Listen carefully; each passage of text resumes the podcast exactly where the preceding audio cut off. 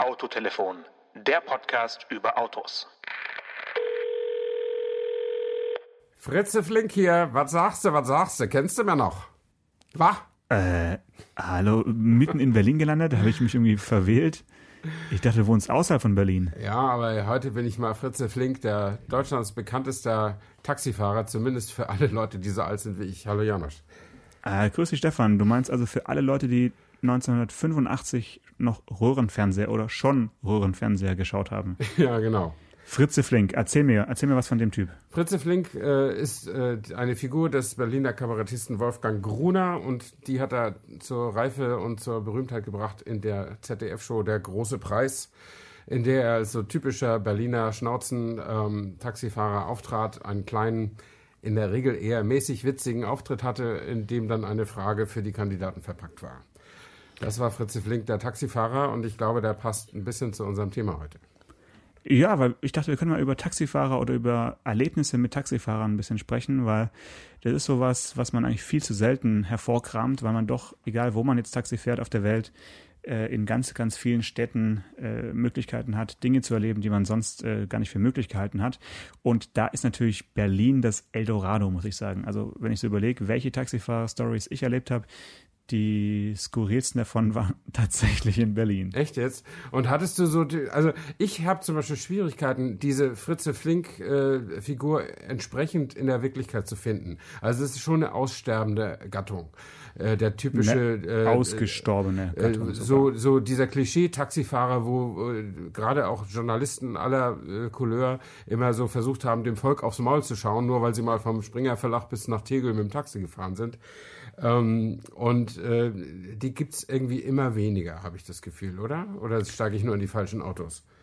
Ja, die sind auf jeden Fall in der Minderheit inzwischen. Also hier bei mir in Süddeutschland, in, in Tübingen, ist es so, dass noch so ein paar äh, Akademiker, Taxifahrer hast, wo mhm. du weißt, okay, die haben eigentlich irgendwas studiert und sind dann halt so ein bisschen auf, in ihrem Taxi hängen geblieben und äh, ja, werden es auch nicht mehr ändern. Ja, äh, aber schon in Stuttgart, wenn man da Taxi fährt, hat man eigentlich so diesen klassischen äh, Lederjacke tragenden ja. äh, oder vielleicht auch noch so eine Batschkap auf dem Kopf äh, habenden Taxifahrer.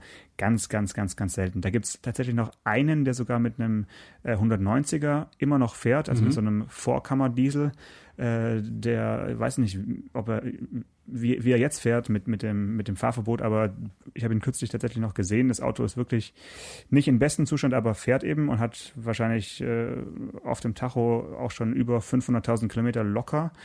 Äh, aber die Mehrheit ja, sieht ganz, ganz anders aus. Also, weiß nicht, auf welchen Typ du jetzt hinaus willst. Da gibt es ja so verschiedene andere äh, Taxifahrertypen heute. Ja, es gibt extrem verschiedene und natürlich eine sehr große Gruppe sind äh, die mit Migrationshintergrund, äh, mit arabischem vor allen Dingen oder türkischem. Jedenfalls in Berlin ist das so. Ähm, und ähm, der Nachteil, den die haben, der ist wirklich teilweise objektiv zu messen, ähm, dass sie sich in der Stadt nicht auskennen. Äh, und das finde ich immer total bescheuert. Also ich weiß, dass Taxifahrer keine Reichtümer verdienen, dass irgendwie viel Geld in das Auto geht und in irgendwelche Bürokratie und so weiter. Das ist jetzt kein Top-Karrierejob. Trotzdem ist es für mich als Kunden teuer. Und da erwarte ich, dass die zumindest wissen, wo man, wo ich hin möchte.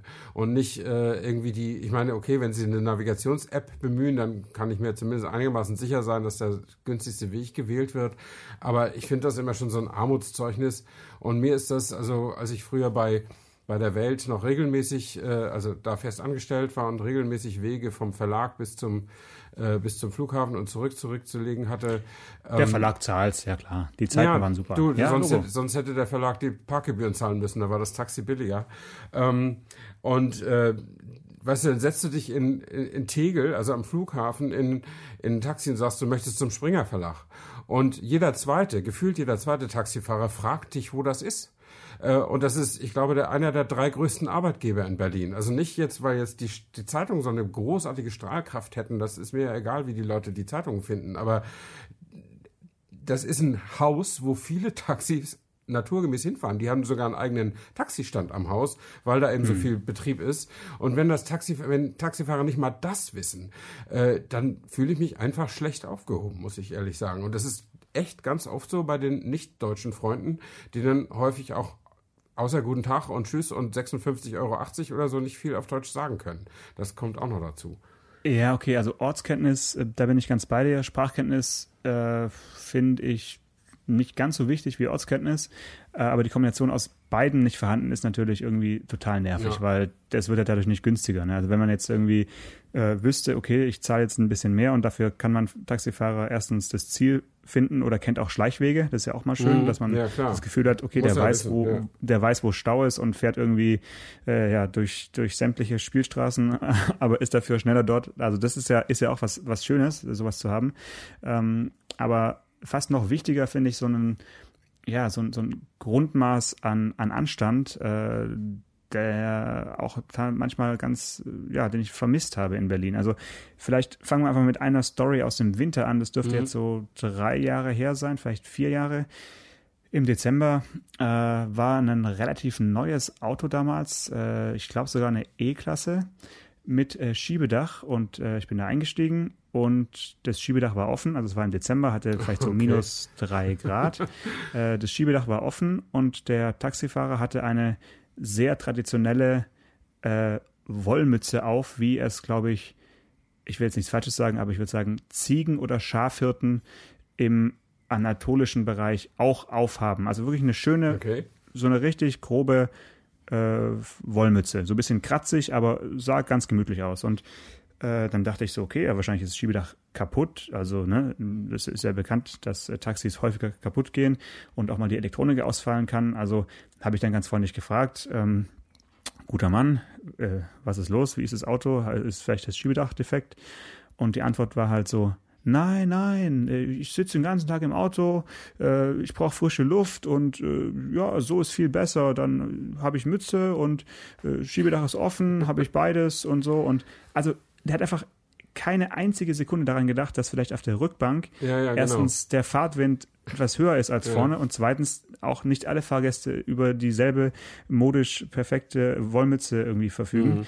Also das, das fand ich schon, ja, schon so absonderlich, dass ich dachte, das ist Berlin, ne, ja, ja, das ist, äh, das ist auch, das ist auch nicht an die Herkunft der Menschen gebunden, habe ich das Gefühl. Also dass so diese äh, leicht ruppige und nicht sehr kundenfreundliche Art, die kannst du eigentlich von jedem bekommen, der in, in Berlin zu tun hat. Das irgendwie macht die Stadt das mit den Leuten, habe ich manchmal das Gefühl.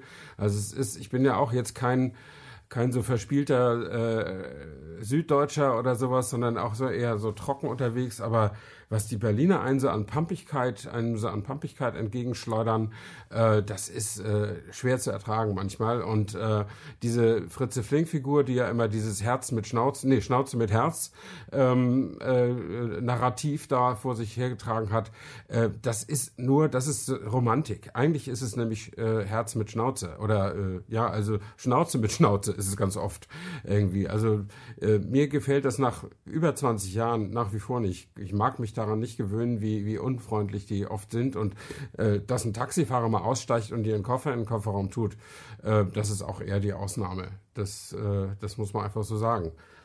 Ja, das hat auch abgenommen, seitdem sie dann doch das Häkchen bei der elektrischen Heckklappe setzen, weil dann können sie nämlich ganz cool sitzen bleiben und einfach so die Heckklappe aufschwingen lassen und ja, das ist das schon das Signal, das habe ich schon oft erlebt, dass ja. dann einfach das Signal ist, hier Junge, mach mal, pack, dein, pack deinen Koffer selber ein und äh, mach aber bitte nichts kaputt, aber hier, ich mache dir schon mal, ich drücke schon mal aufs Knöpfchen so. Ja. Also, und, und dann natürlich jetzt die wichtigste Frage, setzt du dich vorne hin oder hinten? Ich setze mich hinten hin. Also ich habe mich früher auch mal vorne hingesetzt, weil ich früher mich lieber unterhalten habe als heute. Ähm, und aber inzwischen hat sich das Hintensitzen auch so eingebürgert, dass viele Leute, also viele Taxifahrer haben vorne ihr Büro. Ähm, da ist gar kein Platz manchmal. Und äh, der Sitz ist oft auch schon nach vorne geschoben. Äh, manchmal ist er es nicht. Das ist auch noch so eine schöne Unhöflichkeitsvariante. Du setzt dich dann rechts hinten hin und der Taxifahrer sieht das, macht aber überhaupt keine Anstalten, den Sitz noch ein bisschen nach vorne zu schieben. Mhm. Und so, ja, das ist dann, das geht dann bei mir immer aufs Trinkgeldkonto. Also ich gebe sonst immer so meine 10, 15 Prozent, aber wenn die nicht so die Grundregeln beachten, dann auch mal nicht. Äh, und einem habe ich es mal komplett abgezahlt, gege abgezählt gegeben, 23,10 Euro, so von Tegel ja, zum, zum, Verlag. Äh, der ist, das war zur Fußball-WM, da ist ja in Berlin immer hier die Fanmeile. Ähm, und die ist ja immer an derselben Stelle, also da von der Siegessäule bis zum Brandenburger Tor, da Straße 17 mhm. Juni. Ähm, Und das weiß eigentlich, also das weiß man sogar in Hintertupfingen wahrscheinlich, aber dieser Taxifahrer wusste es nicht und nahm den nahm nach Navi-App, weil er natürlich auch wieder nicht wusste, wo der Springer Verlag ist, äh, nahm er den Weg, der ihn genau an die äh, äh, Fernmeile führte und ich irgendwie wurde mir das, ich habe glaube ich gelesen oder Mails gecheckt, jedenfalls habe ich das selber spät gemerkt und dann stand er da vor der Absperrung. Und er war sowieso schon total unsicher und langsam. Und es dämmerte mir, der war gar kein Taxifahrer, das war der Cousin von dem Taxifahrer, weil der echte Taxifahrer war krank oder was weiß ich. Und das war glaube ich seine erste Fahrt. Also jedenfalls benahm der sich so. Und äh, dann guckte er mich total hilflos an, als wenn ich sein Problem jetzt lesen müsste, lösen müsste. Und dann sage ich, ja Mensch, hier ist, ist es gerade Fußball-WM, hier ist Fanmeile, seit drei Wochen schon. Ähm, wussten Sie das nicht? Äh, nee, sagt er, wusste er nicht. Äh, und er würde sich für Fußball nicht interessieren. Ja, das muss ja auch keiner, aber man muss als Taxifahrer wissen, was an den zentralen Punkten deiner Stadt los ist. Und selbst wenn du den Springerflach nicht kennst, wenn du auch nicht weißt, was an der Siegessäule los ist oder an der Straße des 17. Juni, dann hast du hinter einem Berliner Taxisteuer aber auch wirklich gar nichts verloren. Und äh, dann hab, hat er mich dann doch irgendwie über Umwege noch zum Verlag gebracht. Dann hat das irgendwie 23,10 oder 26,30 oder so gekostet. Und das habe ich ihm exakt auf den Cent genau in die Hand gedrückt. Und da hat er mich total komisch angeguckt. Und da habe ich gesagt, Sie erwarten jetzt kein Trinkgeld, oder? Mhm. Äh, also das oder hätte ich sogar weggelassen. das, also ja, wirklich. wirklich also wo sind verrückt, ja. ja. Also ich musste natürlich sehen, dass ich meinen Koffer wieder bekam.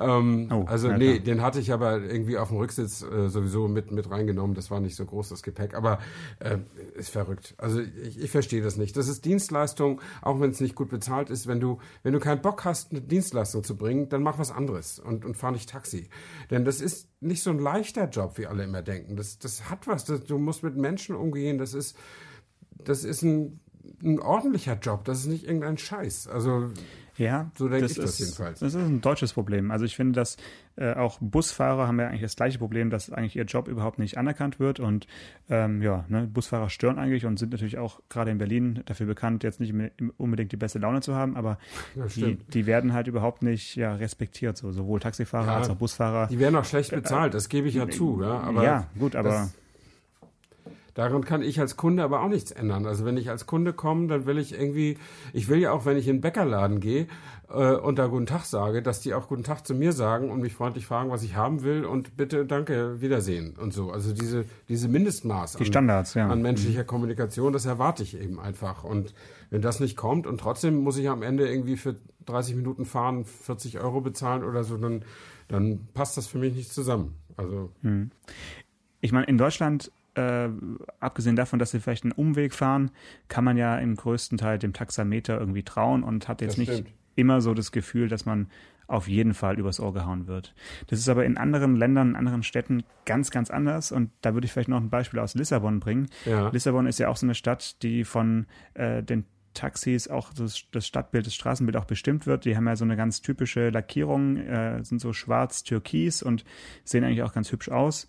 Und es sind natürlich auch viele alte äh, Mercedes und ja auch neuere. Und trotzdem sind die Lissabonner Taxifahrer dafür bekannt, also es wirklich ja die Hand gut aufzuhalten, gerade Touristen, die jetzt mhm. nicht genau wissen, wie viel es kostet und ja, Taxameter nicht einschalten und dann, oh, habe ich vergessen oder also die, die klassischen ja, Tricks ja. und äh, dann werden da Summen genannt, wo du denkst, dafür hätte ich irgendwie auch äh, Hubschrauber nehmen können.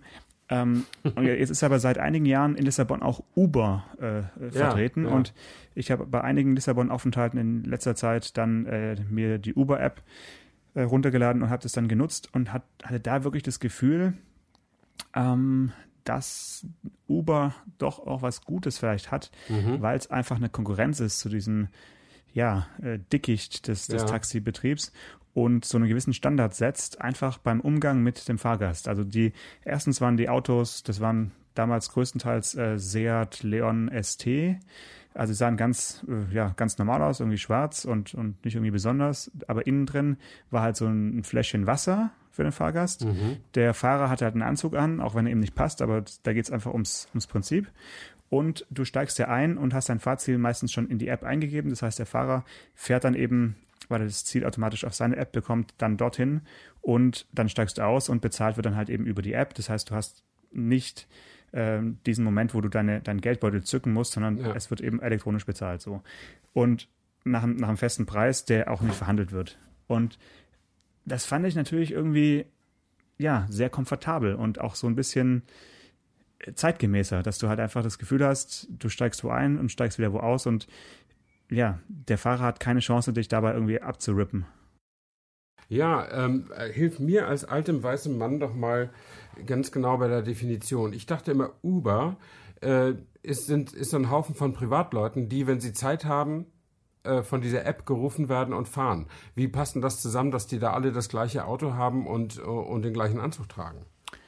Äh, also das sind verschiedene ja, Entwicklungsstufen von Uber. Also das von dir genannte Konzept war, denke ich, in, in den USA so der Anfang. Mhm. Äh, aber in einigen Ländern hat sich dann eben da so ein Business draus gebildet und dazu zählt äh, zu der Zeit, wo ich unterwegs war, eben auch Portugal. Ja, ja. Und da, äh, ja, da, da gab es eben so einen gewissen Standard. Ich glaube, mhm. der wurde auch dann gefordert, dass es eben neue Autos sind und mhm. man eben so ein, ja, eine gewisse Uniform äh, ja. trägt, ähm, einen dunklen Anzug mit weißem Hemd. Also waren, glaube ich, jetzt nicht alle die gleichen Anzüge, aber das fiel eben auf, dass die ordentlich gekleidet waren. Und mhm. das Wasser war eben auch bei allen, ja. also bei den Autos, die ich benutzt habe, immer mit drin. Ähm, das fand ich ganz angenehm. Und so ist es, glaube ich, dort organisiert. Ich weiß nicht, ob es immer noch so ist oder dann gab es ja auch verschiedene Aufstände der Taxifahrer und Streiks und so. Und mhm. äh, die werden ja jetzt nirgends gerne gesehen. Ja, ähm, oh, aber es gibt ja auch Versuche, dann eben äh, über die App My Taxi oder sowas, dann so diesen Standard, den Uber gesetzt hat, dann auch aufs Taxi-Business zu ja. übertragen. Und ich weiß nicht, ob du das schon mal genutzt hast. Nee, habe ich nicht, weil jetzt fahre ich auch nicht mehr so oft Taxi, äh, weil ich ja nicht mehr in, im Verlag arbeite und ähm, das gar nicht mehr so häufig nötig ist. Ähm, dann, ich fahre jetzt immer selbst mit dem Auto zum Flughafen. Ähm, aber ähm, also Uber ist ja in Deutschland auch mal angetreten um darauf nochmal zurückzukommen und, und hat es ist dann aber irgendwie verboten worden und äh, versucht er jetzt ja wieder neu äh, raufzukommen und der, der Verkehrsminister Scheuer findet das ja gut, will das unterstützen und deswegen gab es ja unlängst in Berlin auch so einen Taxifahrerstreik, also einen Bummelstreik. Ja. Die haben die Wege nach Tegel irgendwie ver, verstopft und dann haben sicher auch viele Leute ihre Flüge verpasst. Deswegen äh, weiß nicht, ob sie sich dann so beliebt gemacht haben als Mobilitätsanbieter. Aber was, was mich, ähm, was mich immer wundert, wie kann Uber ähm, so viel billiger sein, wenn sie aber auch Standards einhalten müssen. Weißt du? Äh, denn, wie gesagt, ein Taxifahrer wird nicht reich und ein Taxiunternehmer wird auch nicht wirklich reich. Ja, also bei, beim Taxi-Business ist es ja so, dass die Zentrale irgendwie auch noch mitverdient ja. und anscheinend nicht so knapp. Also du musst mhm. ja irgendwelche Grundgebühren zahlen und dann noch ja. Vermittlungsgebühren und so weiter und so fort. Also das, was beim Fahrer wirklich ankommt, ist enorm wenig. Und zwischendrin verdient dann eben noch der, der Taxi-Unternehmer mit. Also das ist schon. Mhm ein Knochenjob. Und ich glaube, bei Uber ist dann so die Eintrittsschwelle wesentlich geringer. Du brauchst eigentlich nur ein Auto und wahrscheinlich gibt es dann jetzt Beispiel Portugal eben Unternehmer, die sich eine Flotte von 10, 20 äh, so, so, so einen Fuhrpark dahinstellen und dann eben günstigste Fahrer mhm. äh, da fahren lassen und denen aber eben sagen, hier, äh, benimm dich ordentlich, zieh dich ordentlich an und, ja. und denk an die Wasserflasche, so ungefähr. Ja. Äh, viel wichtiger ist natürlich die Frage nach einem Beförderungsschein. Also können die äh, besser Auto fahren als jetzt jemand, der einen normalen Führerschein hat oder haben die irgendwelche Zusatzprüfungen gemacht oder nicht? Hm. Ich meine, daran hängt es ja auch in Deutschland, dass man eben, um Taxifahrer ja. zu sein, musst du ja nochmal den Schein machen und ähm, Genau, eigentlich. Kannst dich ja nicht, nicht einfach so ins Auto setzen ja, und gewerblich genau. Menschen hin, hin und her Eigentlich fahren. musst du sehr gut fahren können, du musst nett sein, du musst dich in der Stadt auskennen. Äh, und wenn du ein bisschen äh, die deutsche Sprache sprechen kannst, schadet das auch nicht. Und es fehlt echt an so vielen, in manche Brettern auch wie die Bescheuerten durch, über die Stadtautobahn und so. Es gibt, äh, bei, in, in Berlin gibt es einen, einen, einen Tunnel auf der Stadtautobahn, den Britzer Tunnel. Der ist so, ich würde sagen, drei Kilometer lang, ziemlich lang. Und da sind zwei Schwarzblitzer drin. Also Blitz, äh, Blitzer, die, die dich nicht anblitzen, damit sie dich auch aufnehmen können, ohne dich zu verschrecken, dass du gegen die Tunnelwand fährst. Ähm, und das weiß auch jeder. Und da ist Tempo 80 und da hält sich natürlich auch an der Stelle jeder dran. Aber es gibt so ein paar Spezialisten und du siehst immer auch wieder Taxifahrer, die fahren 80 bis zu diesem Schwarzblitzer, dann geben sie Gas und bremsen kurz vor dem zweiten Schwarzblitzer, der am Ende des Tunnels steht, nochmal ab, um dann hinterher wieder Gas zu geben. Und das ist Ja, uncool. Das ist du die kein, Profis. Ja, aber nee, das ist, das ist amateurhaft. Das ist kein, so, so befördert man keine Menschen. Also das, äh, Ach so, mit Fahrgästen. ja, natürlich. Das ist Ah, scheiße. Wie okay. du selbst schon erkannt, erkannt hast, ist es denen ja scheißegal, ob sie mit oder ohne Fahrgast im, Auto sitzen. Also, aber ich will hier, um, um das, um das zu einem persönlichen Ende zu bringen. Ich bin einmal, das war, das habe ich auch in einer Kolumne in der Welt damals verewigt, mit einem wunderbaren, der sah auch aus wie aus Anatolien, wie aus dem Klischee. Und der hatte der noch so ein kleines Zupf-Seiteninstrument, wie so eine Balalaika oder Buzuki Ja. oder sowas. Hatte der auf dem Beifahrersitz sitzen. Ja, klar. Ja. Ja. Und dann während der Fahrt hat er noch schon was nicht vorgesungen. während der, ich habe ihn natürlich darauf angesprochen, weil ich spiele ja auch Gitarre und finde Musik irgendwie gut und äh, und dann habe ich gedacht, das ist vielleicht ein Gesprächsthema und dann haben wir uns über ach so und er hörte Klassikradio ähm, Ah, okay. und Mhm. dann hat er gesagt, ja dieses ganze Dumpfbackengedudel, das kann er nicht ertragen, wenn er den ganzen Tag im Auto sitzt, also hört er ordentliche Musik und die ist ja ganz anders als zu Hause und das interessiert ihn, das findet er gut und zu Hause macht er mit den Kindern Hausmusik mit diesen traditionellen türkischen Instrumenten. Und die hat er immer dabei, weil es gibt ja genug Wartezeiten. Dann sitzt er im Auto und übt. Oder an, im Stau sitzt er mit seiner Balalaika oder was wie immer das, ich habe den Namen vergessen, ähm, sitzt er in der, in, im Taxi und übt. Und dann hat er natürlich an der nächsten roten Ampel auch für mich ein paar Töne gespielt. Und das, das ist schon wieder, dann so finde ich Taxifahren gut, ja. So eine kleine zwischenmenschliche Aktion. Dann zahlst du dein Trinkgeld auch richtig gerne. Weißt du? Und dass das so viele nicht verstehen. Ich meine, es muss jetzt nicht jeder irgendwie mir ein Konzert geben, aber so irgendwie ein bisschen sich normal verhalten, das fände ich irgendwie schon ganz cool. Ja, Und natürlich ein tolles Auto fände ich auch gut, weil es kostet ja überall gleich, ob du jetzt Mercedes E oder sogar S-Klasse, manche fahren ja S-Klasse, äh, fährst oder Toyota Prius oder Opel Zafira oder so, das kostet ja immer das Gleiche. Und dann finde ich es natürlich schon cooler, wenn man in einem richtig guten Auto sitzt. Aber Ja, ich, Naja. ich finde halt dieses, dieses Prestige, welches Auto ist ein Taxi, ist immer noch ganz wichtig. Also ich war jetzt vor zwei Wochen auch in Berlin und bin dann noch abends äh, so von äh, Friedrichstadtpalast so um die Ecke da in die Torstraße gefahren. Also irgendwie so eine Kurzstrecke von, weiß nicht, sechs Euro oder aber sowas. das lieben sie, das lieben sie. Nee, das, das, das lieben sie wirklich, weil ähm, Echt? ich habe mich dann mit dem, mit dem Typen unterhalten. Also der war, ich würde mal sagen, arabischer Clan, äh, also eher, und aber so, äh, ja, Anfang 20 und fuhr also einen Toyota Prius Plus. Und ich habe halt so gefragt, und wie ist das Auto? Bist du zufrieden? Meinte, ja, ja, geht schon, geht schon und so. Und er kommt, also wohnt eigentlich in Neukölln und fährt hier so, ähm, da eben in der Gegend nur eben abends so Kurzstrecken, weil es sich halt da lohnt, viele Leute auf der Straße sind und so. Und meinte, ja, momentan eben noch den Prius, aber sein Ziel ist es schon, irgendwann noch mal einen Mercedes zu fahren. Also der hatte tatsächlich dieses, ja, diesen Traum, Ja. dieses, dieses große Ziel, eines Tages dann doch noch im Benz zu sitzen. Und das verstehe ich nicht, weil äh, ganz ehrlich, also so ein Prius Plus ist jetzt für die Fahrgäste auch nicht unbedingt unkomfortabler in der Stadt als eine E-Klasse. Hm. Und es gibt ja demnächst einen Zwischenschritt, äh, nämlich den Toyota Camry. Den gibt es wieder. Äh, den gibt es genauso mit Hybridantrieb für den Prius. Äh, und den gab es ja lange Jahre nicht, 15 Jahre nicht.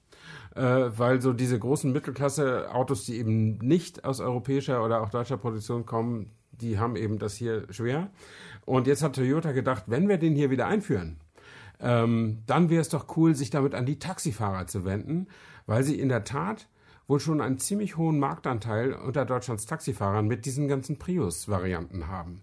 Ähm, weil die eben, äh, und ich bin auch oft genug schon im Prius gesessen, das hilft ja nichts, äh, bei, beim Taxifahrer. Und äh, was schlecht ist an den Autos sind die Rücksitze tatsächlich. Ähm, und äh, aber ich habe sie immer gefragt, wie der so im Alltag ist, ob der wirklich so wenig verbraucht. Und die sagen ja, ja, im Stadtverkehr in Berlin fünf Liter. Irgendwas mit der nie hatte einer mehr als fünf Liter. Und das ist natürlich schon cool. Ne? Und äh, beim, beim Camry ist jetzt das gleiche Prinzip drin, nur ein größerer Motor. Also der, der Benziner da drin hat zweieinhalb Liter Hubraum und 218, nee, 177 PS. Insgesamt Systemleistung ist 218 PS, also doch deutlich mehr als beim Prius. Ähm, und der Normverbrauch nach NEFZ ist 4,3 und nach WLTP ist 5,3 Liter. Und Also nennen, nennen wir mal 5,3. ja, eher, eher irgendwo so, lass den im, äh, im Taxibetrieb 6, 6,5 haben. Das ist ja auch sehr entspannt. Ähm, und äh, sie haben, sie sind jetzt sehr drauf gegangen. Ähm, also sie haben zum Beispiel in, in Berlin äh, fährt jeder vierte Taxifahrer einen Toyota. Das ist also extrem hoher Anteil. Also mal ganz verglichen mit dem Marktanteil, den Toyota ganz allgemein hat. Das ist unter zwei Prozent, wenn ich das richtig weiß.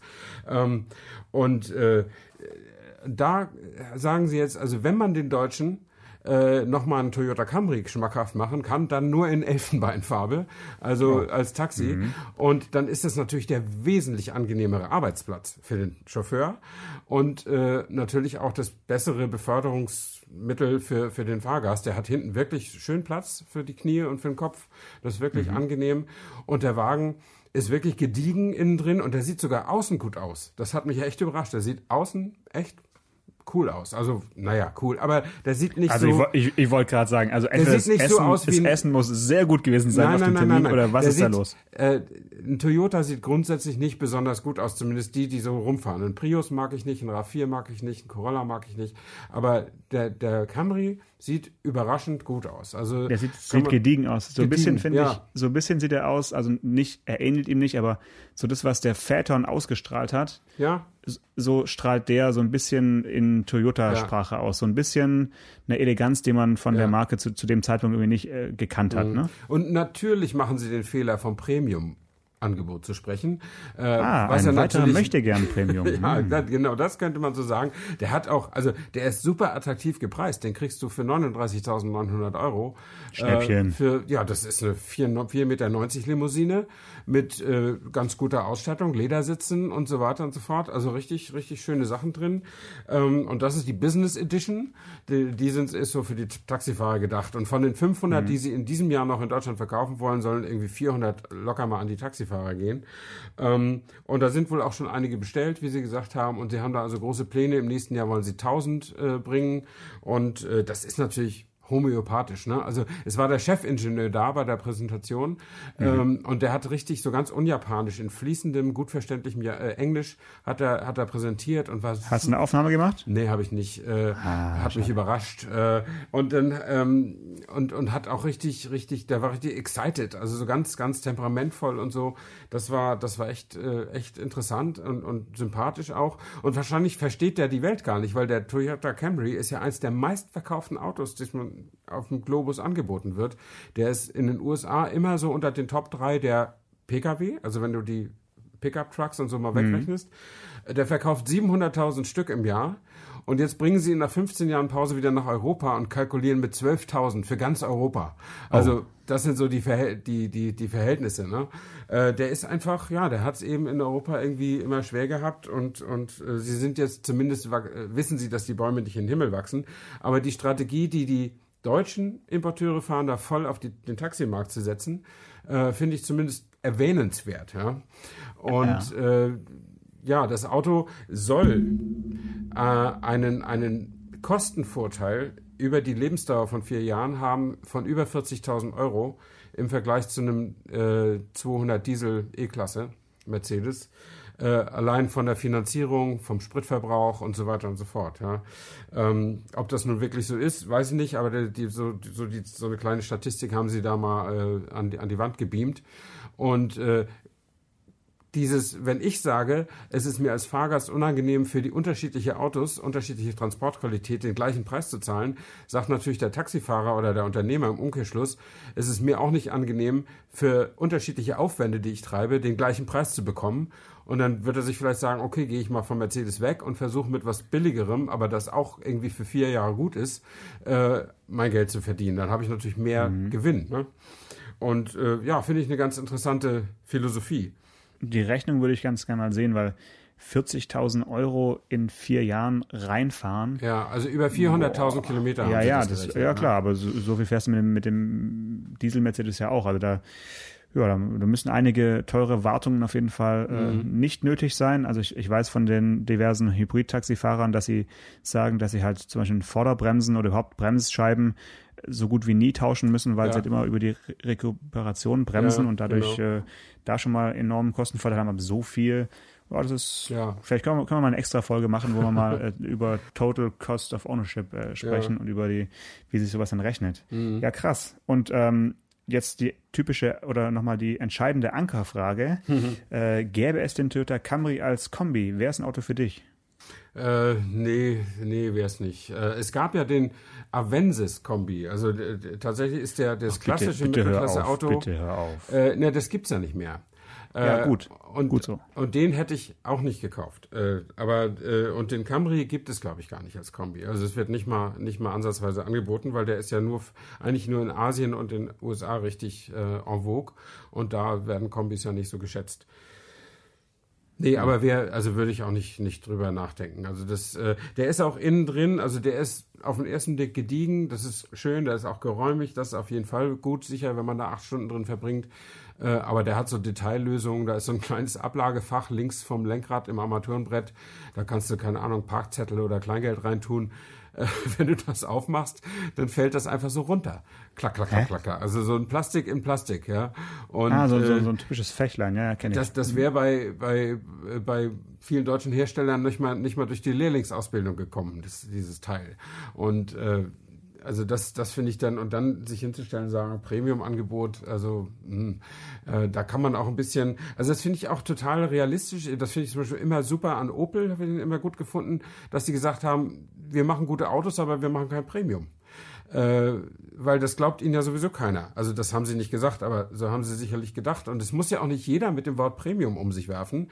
Äh, wenn er sagt, ich habe hier ein 4,90 Meter langes Auto, was super Eigenschaften hat, viel Komfort, gutes Design und super Preis, warum muss ich denn noch das Wort Premium bemühen? Das verstehe ich nicht. Ja, okay, aber dafür haben sie dann sowas geschaffen wie das Wort Signum. Also der Opel Signum war natürlich der Versuch, Premium zu sein, ohne es Premium zu nennen. Ja, aber das hat, also damals war noch Karl-Peter Forster Chef und der hat es tatsächlich bei einer Präsentation ähm, in dieser Zeit, da gab es noch Vectra, da hat er gesagt, wir versuchen super Qualität zu machen, aber wir gehen nicht auf diese Premium-Schiene. Da war, hm. hatte sich ja VW in diese Halb-Premium-Richtung aufgemacht und äh, Opel suchte also offi ganz offiziell nicht sein Heil in der Verfolgung, sondern irgendwie in der Preisschiene darunter. Hat ja damals auch nicht so ganz geklappt. Also VW war ja war und wird wahrscheinlich auch bleiben weit enteilt von Opel, aber ähm, ich finde das zumindest, also so einen offensichtlichen Etikettenschwindel finde ich immer doof und das, das haben sie auch eigentlich gar nicht nötig. Also so ein Auto ist eben nicht Premium und muss es ja auch nicht sein. Es gibt genug Leute,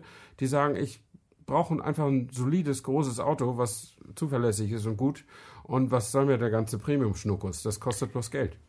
Und genau auf die Leute hat es auch Mazda in den USA abgesehen, ja. die sagen, ich brauche ein Auto mit Diesel. Hast du auch gelesen, dass das Mazda jetzt, jetzt den Verkauf von Dieselfahrzeugen in, in Nordamerika startet? Ja, das finde ich so gut. Wenn ich nicht sowieso Mazda schon immer aus familiären Gründen in mein Herz geschlossen hätte, würde ich das natürlich jetzt spätestens tun, weil überhaupt auf den Diesel zu setzen in dieser Zeit, das ist schon aller Ehren wert und aller Unterstützung wert. Aber das auch noch in der Höhle des Löwen zu tun, äh, also in den USA, wo die Leute also bestenfalls wohlwollend ignorant sind, aber heute seit dem VW-Skandal offen feindselig eigentlich dieser Technologie gegenüberstehen. Ähm, das finde ich total cool. Ähm, und ich äh, ich mag auch den, den Werbespruch, den sich äh, äh Mazda in den USA dafür ausgedacht hat. A bold new choice for a more premium drive. Da haben wir wieder Premium. Oh, drin. Achtung, äh, das Premium. mag ich nicht so, aber a bold new choice, also bold, eine tapfere neue Wahl oder Entscheidung für ein, eine ein premiumhaftere Fahrt. Ähm, und bei bold, da klingelt mir als Star Trek-Fan natürlich sofort der, der, der Slogan äh, von der ersten Star Trek-Serie. Äh, äh, im Ohr To boldly go where no man's gone before, um tapfer dorthin zu gehen, wo noch nie ein Mann, ein Mensch zuvor war. Ähm, das, äh, das verbinde ich für immer mit dem Wort bold. Ähm, und auch deswegen hat das meine große Sympathie. Völlig irrational natürlich, gebe ich ja zu. Mhm. Also, äh, bei aller Trekkie-Liebe, aber bei Bold denke ich dann doch wieder an Opel, die ja auch gesagt haben, dass ihr Design jetzt künftig äh, pure and bold sein soll. Ja, also, Ehrlich, das habe ich nicht ja. mitgekriegt. Das haben die gesagt, pure and bold. Ja, das steht dann künftig für Opel. Okay, ja. Okay, hm. ja. Ja, dann muss ich, muss ich meine, äh, muss ich eigentlich natürlich meine Sympathie darauf auch äh, ausweiten. Ja, wobei, du bist Opel-Fan ab heute.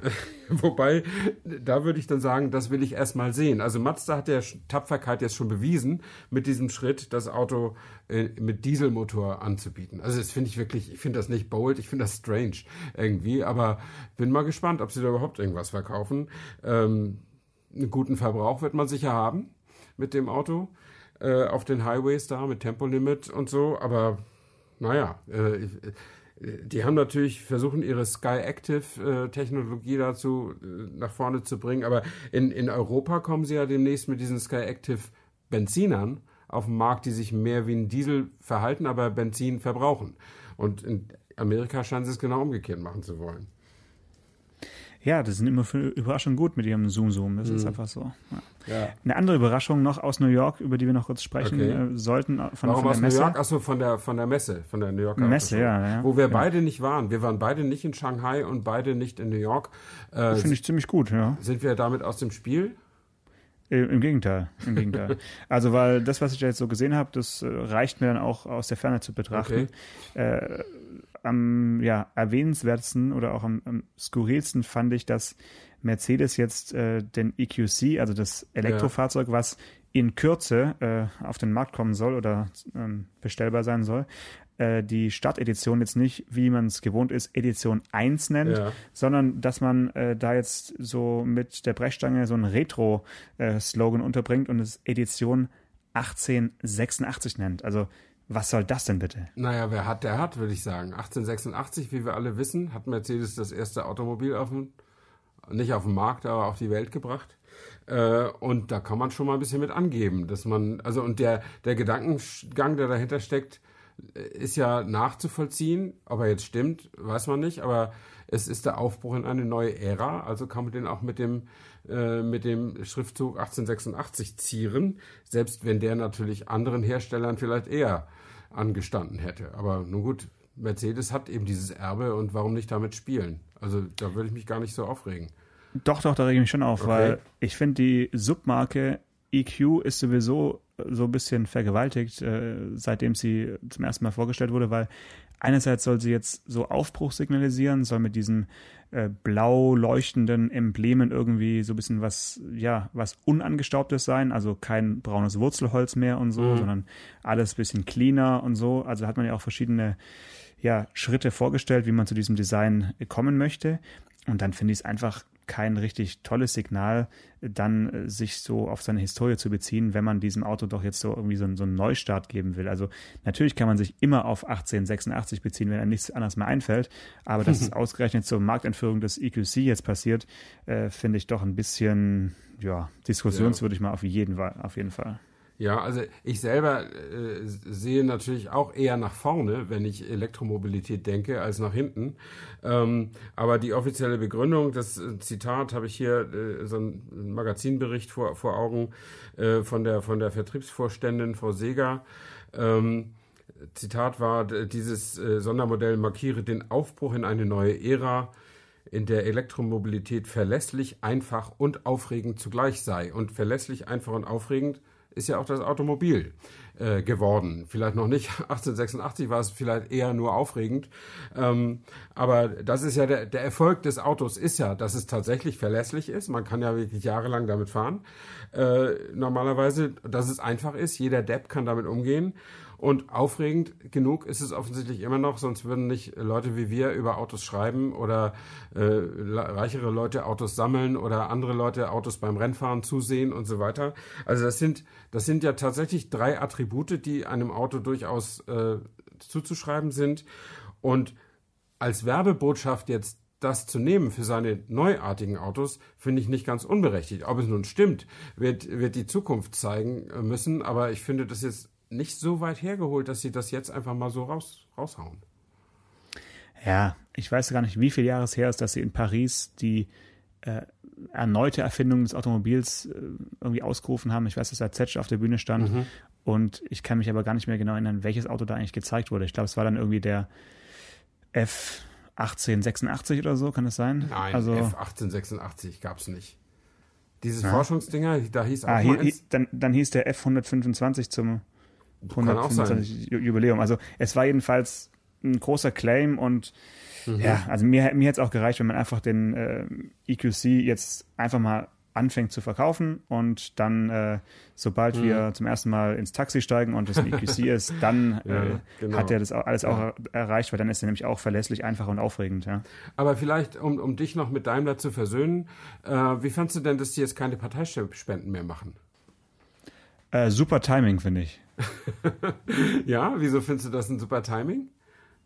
Ja, da habe ich mich eigentlich nur gefragt, der Sprecher, der da immer zitiert wurde, äh, hat er das jetzt wirklich gesagt oder hat er das nur als Antwort gesagt, dass es in keinem Zusammenhang steht mit, so. mit äh, den aktuellen ja. Geschehnissen? Also sagt man sowas, ohne gefragt zu werden, mhm. dann fände ich es wirklich lustig. Ja, ja. Mhm. Äh, oder, oder war es eine Antwort auf eine Frage? Weil ähm, na, natürlich fragt sich jeder, der, äh, der sich ein bisschen auskennt mit der Automobilbranche in Deutschland, warum ausgerechnet jetzt, wo so, sage ich mal, alles ein bisschen auf der Kippe steht, mhm. man äh, beschließt, keine Parteispenden mehr ähm, an die großen Parteien oder an die ja, an, die, an fünf Parteien haben sie, glaube ich, gespendet. An die ne? etablierten, ne? ja, ja. Alles außer ja. AfD und Linke.